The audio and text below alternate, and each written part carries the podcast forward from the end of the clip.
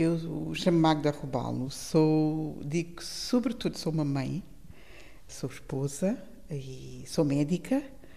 Depois disso, sou uh, uma uh, profissional da saúde, da diplomacia, das relações internacionais e faço muito trabalho que às vezes uh, se confunde com a política.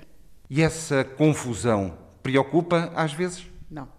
Uh, não porque às vezes eu tenho noção e consciência e deliberadamente intervenho na, na esfera política porque uh, é necessário para ir uh, pressionar nos pontos que são necessários e colher os dividendos de que necessito para continuar. O meu trabalho que no fundo é expandir o acesso à saúde de qualidade para os guineenses. Desde pequenina, sempre desejou ser médica? Sim. Eh, eu primeiro queria ser advogada.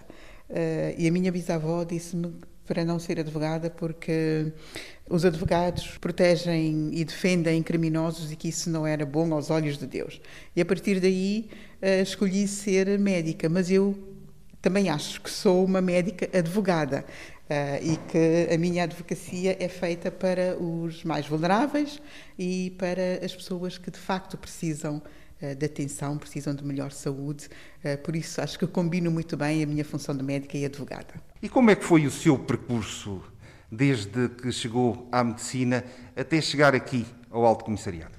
absolutamente imprevisível. Até uh, sair da Faculdade de Medicina, tudo direitinho, sempre fui uh, muito estudiosa e segui os passos de acabar o liceu, entrar para a faculdade, tudo muito bem. Quando eu acabei a faculdade, quando fiz o meu curso, eu queria ir fazer o meu estágio de medicina a Macau. Eh, estava há 10 anos em Portugal e achava que já era tempo de mudar de, eh, de, de, vida. E concorri para ir para Macau para fazer o internato geral, só que não entrei. A minha segunda opção era ir para Lisboa. Tinha estudado no Porto, antes do Porto tinha estado em Aveiro, portanto queria novos horizontes. E não entrei para Macau, entrei para Lisboa e fui para o Egas Meniz. O Egas Meniz fica ao lado do Instituto de Higiene e Medicina Tropical. E o Egas Muniz era também, na altura, o hospital que tinha uma, eh, uma valência de medicina tropical. Eles tinham um pavilhão, uma enfermaria para doentes de medicina tropical. E na altura havia também uma ligação com Bissau, havia o Centro de Medicina Tropical no quintal do, do Simão Mendes. Então eu digo que tudo foi acontecendo sem eu saber, mas que acabou por dirigir a minha vida. Fui parar ao Egas Meniz e uh, inscrevi-me no curso de pós-graduação Saúde Pública e Medicina Tropical. Vi muitos doentes guineenses que nessa altura iam para Portugal com VIH-Sida, com doenças infecciosas e tropicais que não conseguiam ser tratadas cá, e eu passei nessas enfermarias e ganhei o gosto, fiz a pós-graduação em Saúde Pública e Medicina Tropical e a partir daí eh, comecei a interessar-me e eu ainda vim fazer uma parte do meu estágio aqui no Centro de Medicina Tropical de Bissau. Daí, a acabar o estágio e arrumar as malas para voltar para Bissau foi um passo, e foi assim que eu regressei, quando, nessa altura, praticamente nenhum médico guineense formado em Portugal regressava ao país.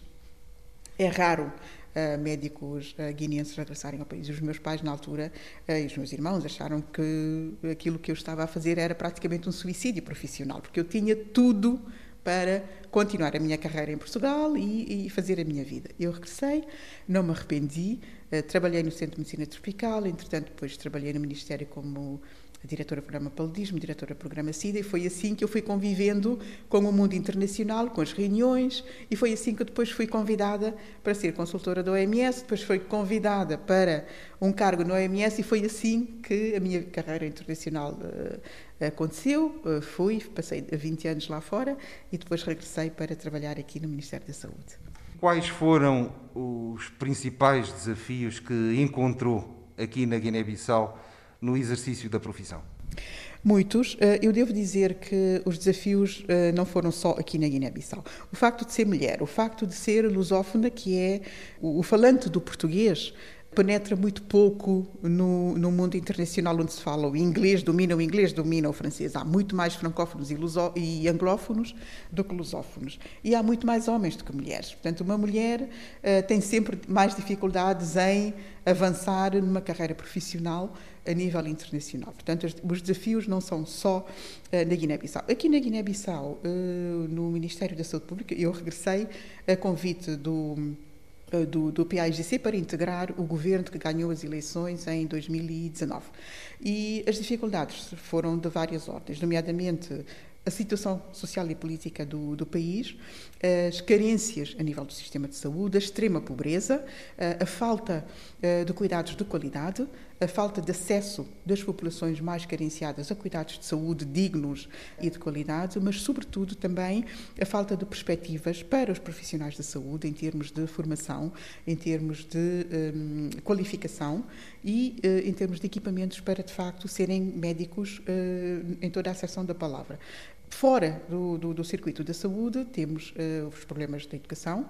Uh, não podemos estar em qualquer setor da, da governação uh, neste país e ignorar as dificuldades que o setor da educação cria a todos os níveis, enquanto nós não tivermos um setor de educação que de facto forma eh, quadros eh, de que precisamos e com a qualidade de que precisamos, nenhum setor vai avançar, nem a agricultura, nem a saúde, nem o turismo, eh, nem, eh, nem as obras públicas.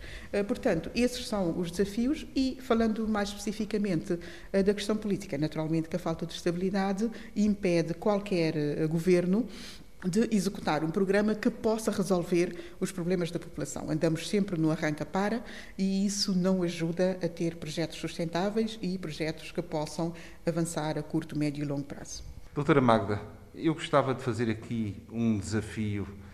Se eu lhe pedisse uma sugestão de uma música musical, o que é que sugeria?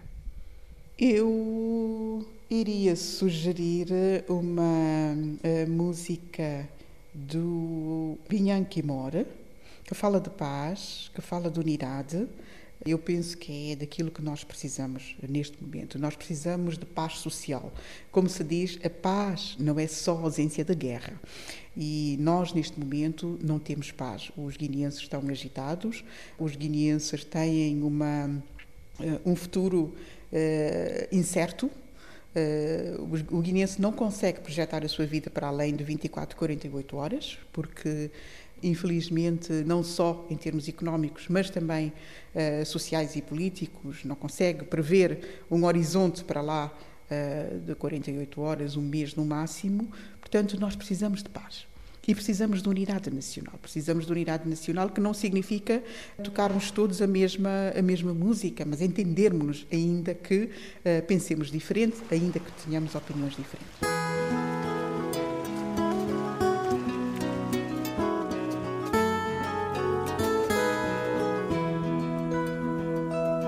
Povo Guiné, a nossa irmãos, cá não seta divisão, a nossa irmãos. Guiné-Bissau a nos irmãos seta separação a irmãos. Não faça paz que a nossa nos irmãos.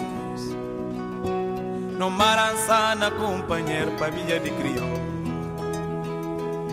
Paz, paz, paz, só paz. Só com paz que um terá pode que se paz, paz, paz, só paz. Desenvolvimento de onteira, tá com saco paz.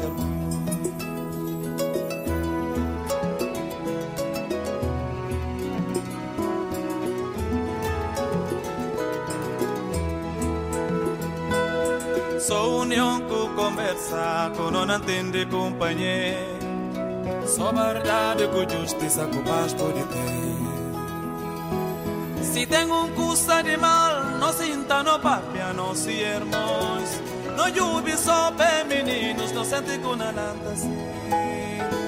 Si tengo un cusa de mal, no sinta no papia, no si irmãos. No junta tudo, no grita viva paz.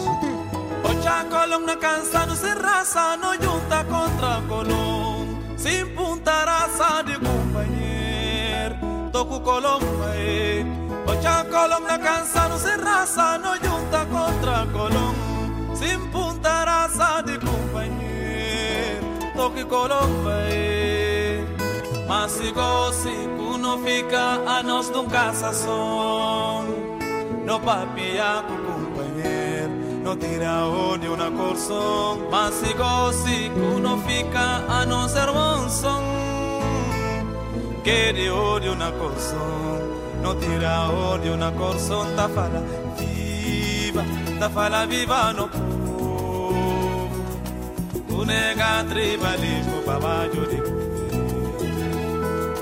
viva tá fala viva no povo o nega racismo babajo de jamba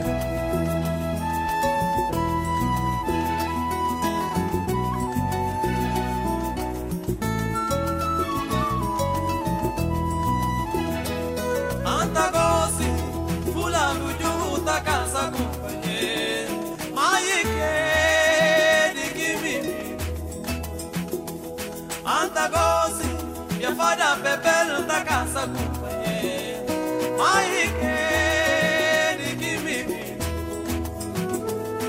antagosi balata maninga ntakasa kumpanye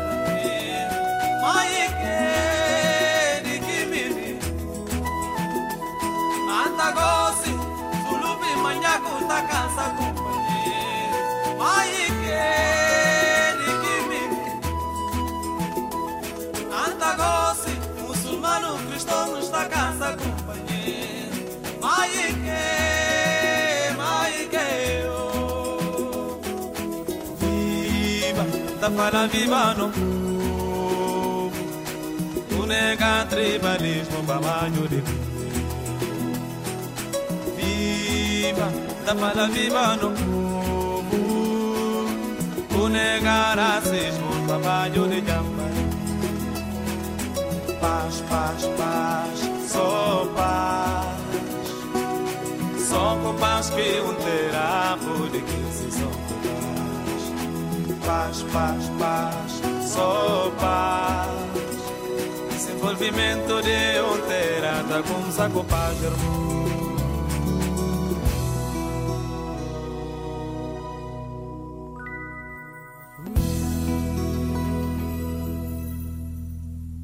Doutora Magda Rubal, há umas semanas alertou para as dificuldades na produção de oxigênio no Hospital eh, Simão Mendes. Qual é o ponto da situação neste momento? Nós continuamos com imensas dificuldades uh, no abastecimento de oxigênio a nível uh, nacional, isto porque temos uma faca capacidade de produção e o consumo aumentou imenso.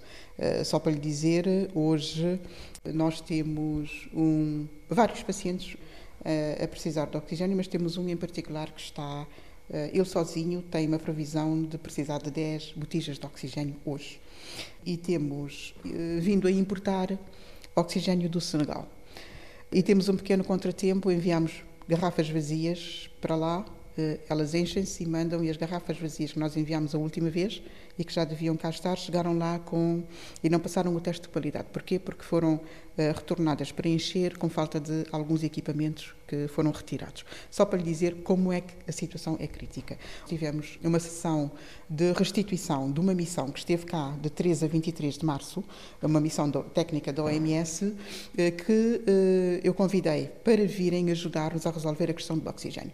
Então, enviaram uma engenheira biotécnica para fazer essa avaliação. Uma equipa de três, quatro pessoas estiveram uh, no interior do país, nas regiões, em Canchunga, em Bafatá, uh, em Quinara, em Tombali, uh, e também visitaram o Hospital Simão Mendes, o Hospital Madrugada, da Clínica Madrugada, de Bor e de Comura, que são, neste momento, as unidades onde nós temos produção de oxigênio.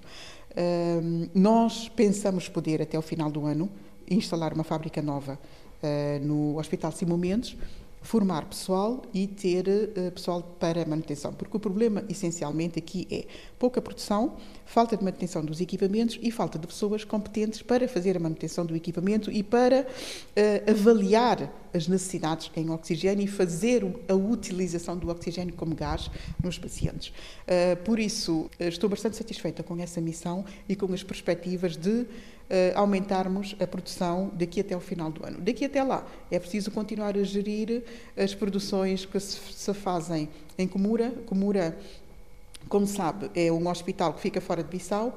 Uh, a corrente elétrica não chega a Comura e a fábrica de oxigênio de Comura é alimentada por um gerador velho que nós precisamos de mandar substituir se quisermos que a fábrica possa produzir as garrafas que consegue produzir. A clínica madrugada também tem o mesmo problema, é tudo a base de gerador e uh, essa é uh, a condição de insustentabilidade dos nossos projetos, porque não há uma produção uh, de energia elétrica que possa resolver outros problemas como este da produção de oxigênio. As compras no Senegal, claro que são onerosas, para além de, de que a chegada das botijas é sempre imprevisível. Há sempre problemas na fronteira, é preciso papel para trás, papel para, papel para a frente, muita administração, muita burocracia envolvida para fazer vir 120 garrafas, 150 garrafas de cada vez, que nós não sabemos nunca quanto tempo vão durar, porque cada doente é um doente. Um doente pode consumir 20 botijas de oxigênio em dois dias, como uh, podemos passar uma semana sem consumir as 150 garrafas. Uh, é um desafio enorme para a Guiné-Bissau que eu espero que nós vamos conseguir resolver a uh, breve prazo. De que forma é que a pandemia Covid-19 afetou o Sistema Nacional de Saúde aqui na Guiné-Bissau. Uh, dá para se perceber qual foi a dimensão em que foi afetado o sistema?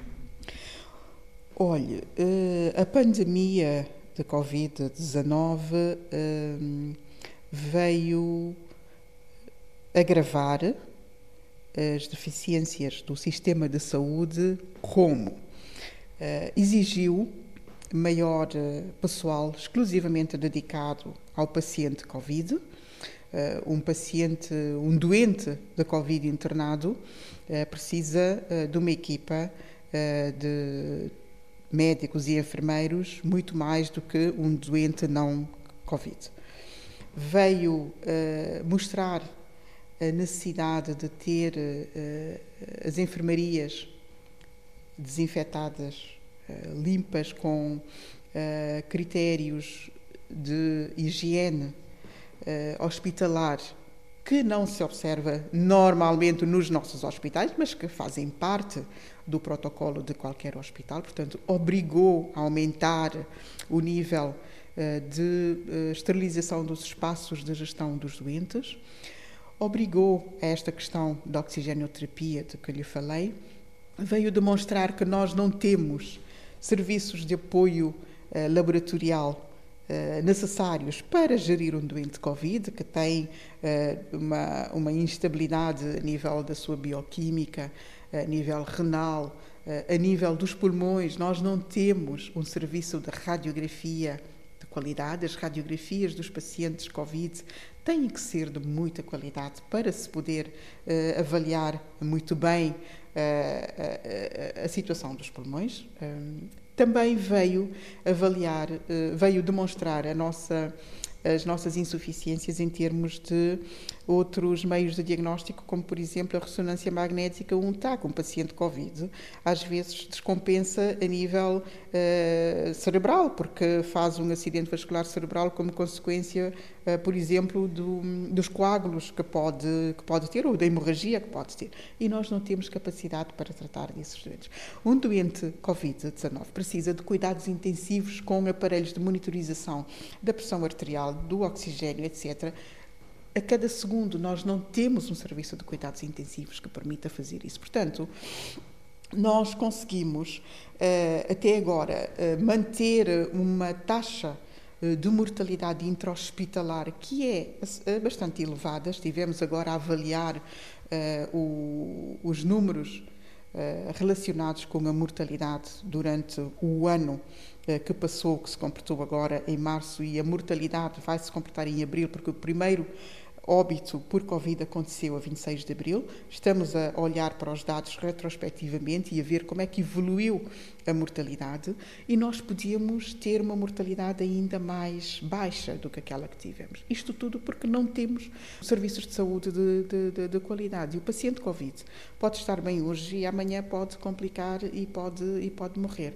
Nós tivemos, por exemplo, durante bastante tempo, no início da pandemia, nós fomos o, o, terceiro país em África com uma taxa de infecção dos agentes de saúde bastante elevada.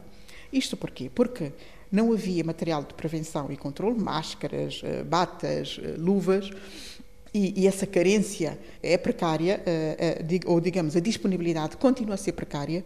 A Guiné-Bissau não produz máscaras, não produz luvas, não produz aventais, temos sempre que importar e nem sempre os carregamentos chegam quando nós esperamos.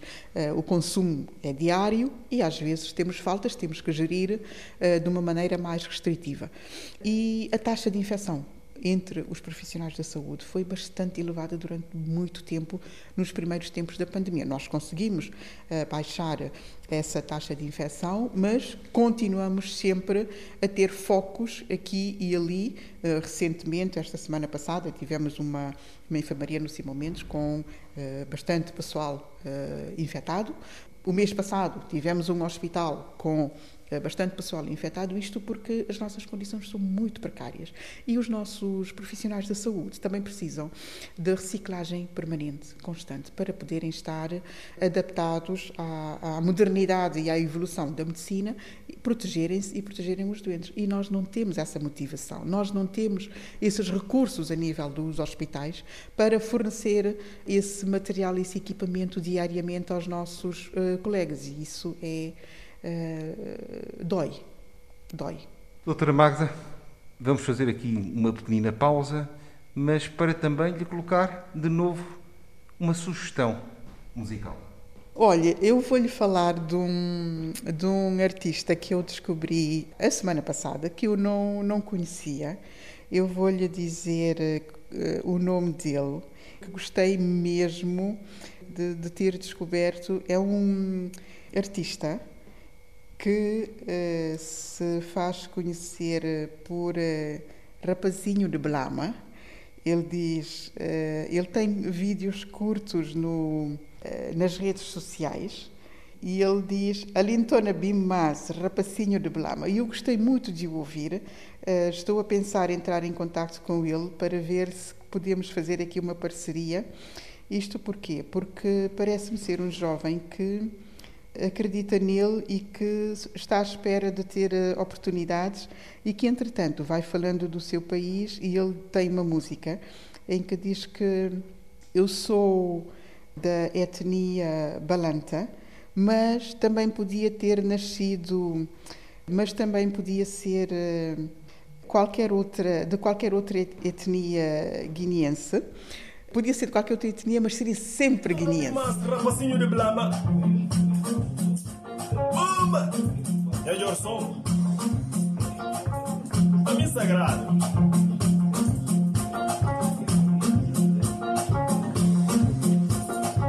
Ali no Nadine Undade. Yawa.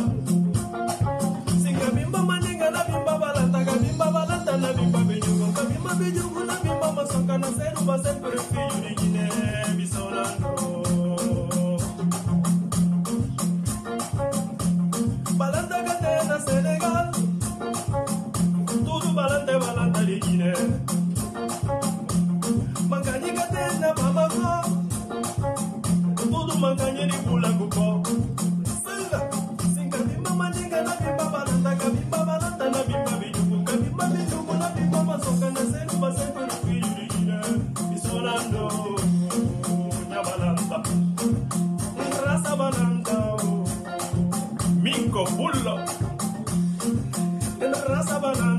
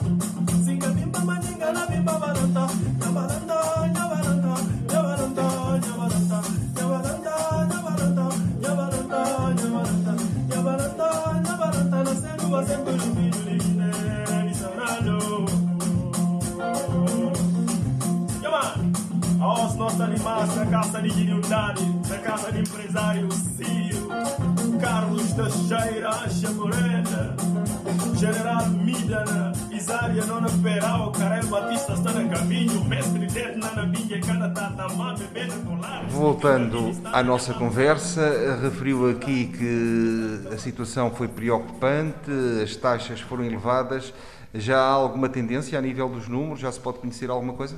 Em relação à Covid-19 no país, nós ainda estamos uh, a viver a nossa segunda vaga, que só não tem números mais altos porque uh, temos uma onda de greve já desde janeiro, como sabe, e que tem um impacto enorme a nível da colheita de amostras nos centros de saúde, o que faz com que nós tenhamos números mais baixos. Mas sabemos que a infecção, a taxa de positividade continua bastante elevada e a mortalidade também está bastante acelerada. Por isso, ainda não saímos do do período de crise e não sabemos uh, se vamos sair tão cedo porque tem havido uh, pouca aderência às medidas de prevenção. Nós queremos, ao mesmo tempo, uh, levar os guineenses a ter uma vida mais ou menos normal, mas com as técnicas, as medidas barreira de prevenção. nós queremos poder manter os supermercados abertos, os restaurantes abertos, ainda que uh, os restaurantes são um sítio especial de, de, contração da infecção porque as pessoas estão sem a máscara, para comer é preciso estar sem a máscara e estão frente a frente, portanto o risco de, de, transmissão da infecção é maior. Mas queremos que as pessoas, os restaurantes, os supermercados, os estádios, as igrejas, as mesquitas possam funcionar mas com as pessoas a cumprir as regras. Assim nós conseguimos ter uma vida mais ou menos normal. Porque ter que fechar alguns do, dos um, estabelecimentos e instituições é sempre uh, constrangedor. As populações ficam como se estivessem presas, eh, não podem levar a sua vida normal e sabemos que isso tem um impacto na saúde mental e na, na vida eh, espiritual e psicológica das pessoas. Por exemplo, com a vitória dos diurtus, viu-se a explosão de alegria que aquilo foi e, e foi uma espécie de libertação. Eu acho que as pessoas, ao mesmo tempo que tiveram uma um grande motivo para estarem contentes, que foi a, eh, a qualificação para a Copa da África das Nações, foi também um momento de júbilo e de se poderem expandir livremente sem as restrições. Mas, naturalmente, que foi um momento de alto risco, porque a aglomeração que se viu durante várias horas sem medidas de proteção, sem máscaras, foi, foi, foi, não foi muito bom para a Covid. Mas nós queremos poder voltar a um normal, entre aspas, com as pessoas a cumprirem as regras. E ainda não estamos a esse nível. Por isso, nós ainda vamos, infelizmente, continuar a ver uh, as taxas de infecção uh, comunitária a subir e a mortalidade também ter o seu impacto nos números da Covid na Guiné-Bissau. Quais são as vacinas que estão disponíveis para serem utilizadas no vosso plano de vacinação? Nós temos neste momento 12 mil doses de AstraZeneca, uh, Covishield, uh, produzida pelo Serum Institute da Índia. Estamos à espera de receber uh, 120 mil doses da Covax. Ainda não sabemos a data exata para a chegada dessa vacina, porque há uma crise mundial a nível de distribuição. A produção, toda a produção da Índia está a ser consumida internamente, porque a Índia está neste momento a braços com uma grande epidemia e suspendeu a exportação das vacinas produzidas internamente. Mas, por outro lado, a Guiné-Bissau também está atenta à evolução da vacina chinesa, à evolução da vacina russa e uh, estamos neste momento a discutir com a União Africana para comprar a vacina da Johnson Johnson. Por isso estamos não estamos a pôr os nossos ovos só num único basket, estamos a explorar outras oportunidades para podermos proteger a população. Mas para isso é preciso também sensibilizar as pessoas para aceitarem tomar a vacina, porque é importante não só para elas, como eu disse, mas também para a imunidade do grupo. Portanto, protegendo-me a mim, eu também estou a proteger a minha família, a minha comunidade. E relativamente às vacinas que foram anunciadas pelo Senegal, que anunciou a doação à Guiné-Bissau? Essas vacinas uh, são vacinas da Sinopharm, são uh, vacinas chinesas, 20 mil doses, oferecidas pelo Senegal. Elas não fazem parte ainda do nosso grupo de vacinas aprovadas, porque não estão pré-qualificadas pela OMS, mas vamos recebê-las do Senegal e vamos guardá-las no, nos nossos frigoríficos do programa de vacinação, prontas a serem utilizadas assim que tivermos luz verde. Perspectivas na luta contra a Covid-19? Olha, as perspectivas continuam muito fuscas, muito turvas, enquanto não se conseguir uma vacina que vá prevenir a infecção e enquanto não se conseguir medicamentos específicos para tratar as pessoas que contraírem o vírus. Portanto, é difícil prever a evolução desta pandemia, estando nós numa situação em que ainda não temos arsenal, um arsenal terapêutico para combater esta, esta, esta infecção. A OMS está a tentar identificar a origem do vírus, ainda não se sabe qual é a origem do vírus, onde é que é o reservatório, e isso também faz parte uh, da cadeia que permitirá o controle. De momento, a única arma que nós temos é o uso de máscaras, o distanciamento físico, a lavagem uh, ou desinfecção uh, das mãos, a etiqueta respiratória e o evitar aglomerações. É tudo muito dependente da, da psicologia e do comportamento humano. e como sabemos, o ser humano tem aversão a estar sozinho, porque o ser humano é um ser gregário, um ser social. O ser humano é feito para estar uh, em equipa e com as pessoas e o nosso uh, estilo de vida é, é, mesmo com, com outras pessoas. Portanto, nós ainda vamos continuar a ver uh, a evolução desta pandemia com, muito, com muita precaução. É uma pandemia que tem não só efeitos sanitários, mas económicos e sociais, com custos bastante elevados, uma depressão económica como nunca antes vista uh, há, há, há, décadas e um impacto que ainda não se consegue medir na sua totalidade. Nós não sabemos o que é que vai acontecer, por exemplo, pelo facto das escolas terem fechado durante bastante tempo. Nós não conseguimos saber o impacto que isto vai ter na mortalidade eh, materna, na mortalidade infantil, porque muitas crianças deixaram de ser vacinadas, as mulheres não conseguiram vir aos centros de saúde e às maternidades para dar à luz. Eh, nós não sabemos o impacto que isto vai ter no final na economia nacional e mundial. Eh, por isso, isto é uma pandemia em evolução.